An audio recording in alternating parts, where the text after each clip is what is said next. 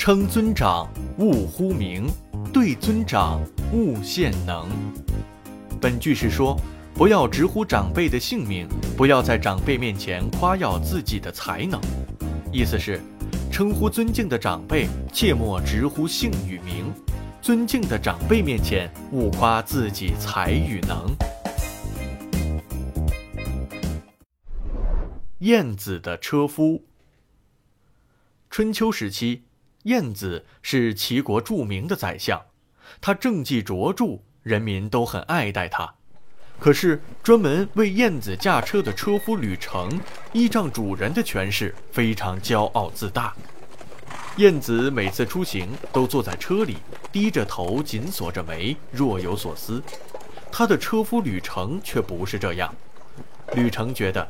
自己驾的马车，马儿健壮，车盖华美，最重要的是车里坐的是大家都很佩服的大宰相晏子，所以他高坐在华丽的车棚前赶马驾车，趾高气扬，总是露出一副得意洋洋的神态。车夫的表现让他的妻子感到很不安。这天，听说晏子车马要经过自家的门口。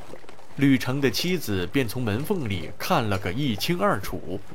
吕程高扬着马鞭，大声地喊着让众人让道，那种傲慢的气势让人看了就生气。晚上，车夫吕程一回到家，他的妻子便提出要跟他离婚，这简直就是晴天霹雳。吕程顿时惊呆了：“好端端的，你怎么能说散就散呢？”只听妻子说道。燕子个头不高，却肩负着国家宰相的重任，名扬天下。他坐在车上，神情稳重深沉，若有所思，没有一点骄傲自满的样子。而你呢？虽然身材高大，也不过是个车夫而已，却那么张扬炫耀，得意洋洋，不可一世。在晏子这样博渊贤明的宰相面前，你竟然还如此的炫耀自己的才能，妄自尊大，我都替你脸红。怎么继续跟你过下去呀？听了妻子的这番话，车夫顿时脸红了，满头冒汗，羞愧不已。从此以后，车夫行为检点，对人也变得温和谦虚了。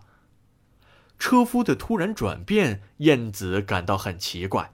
细问之下，才知道原来是这么一回事。晏子赞赏车夫勇于改过，是个好男儿。后来。在晏子的举荐下，车夫还担任了大夫的官职。长辈们见多识广，他们过的桥比我们走的路还要多，在他们面前，我们就好像是一湾小溪，清澈见底。所以在他们面前妄自尊大的夸耀自己，是会让人笑话的。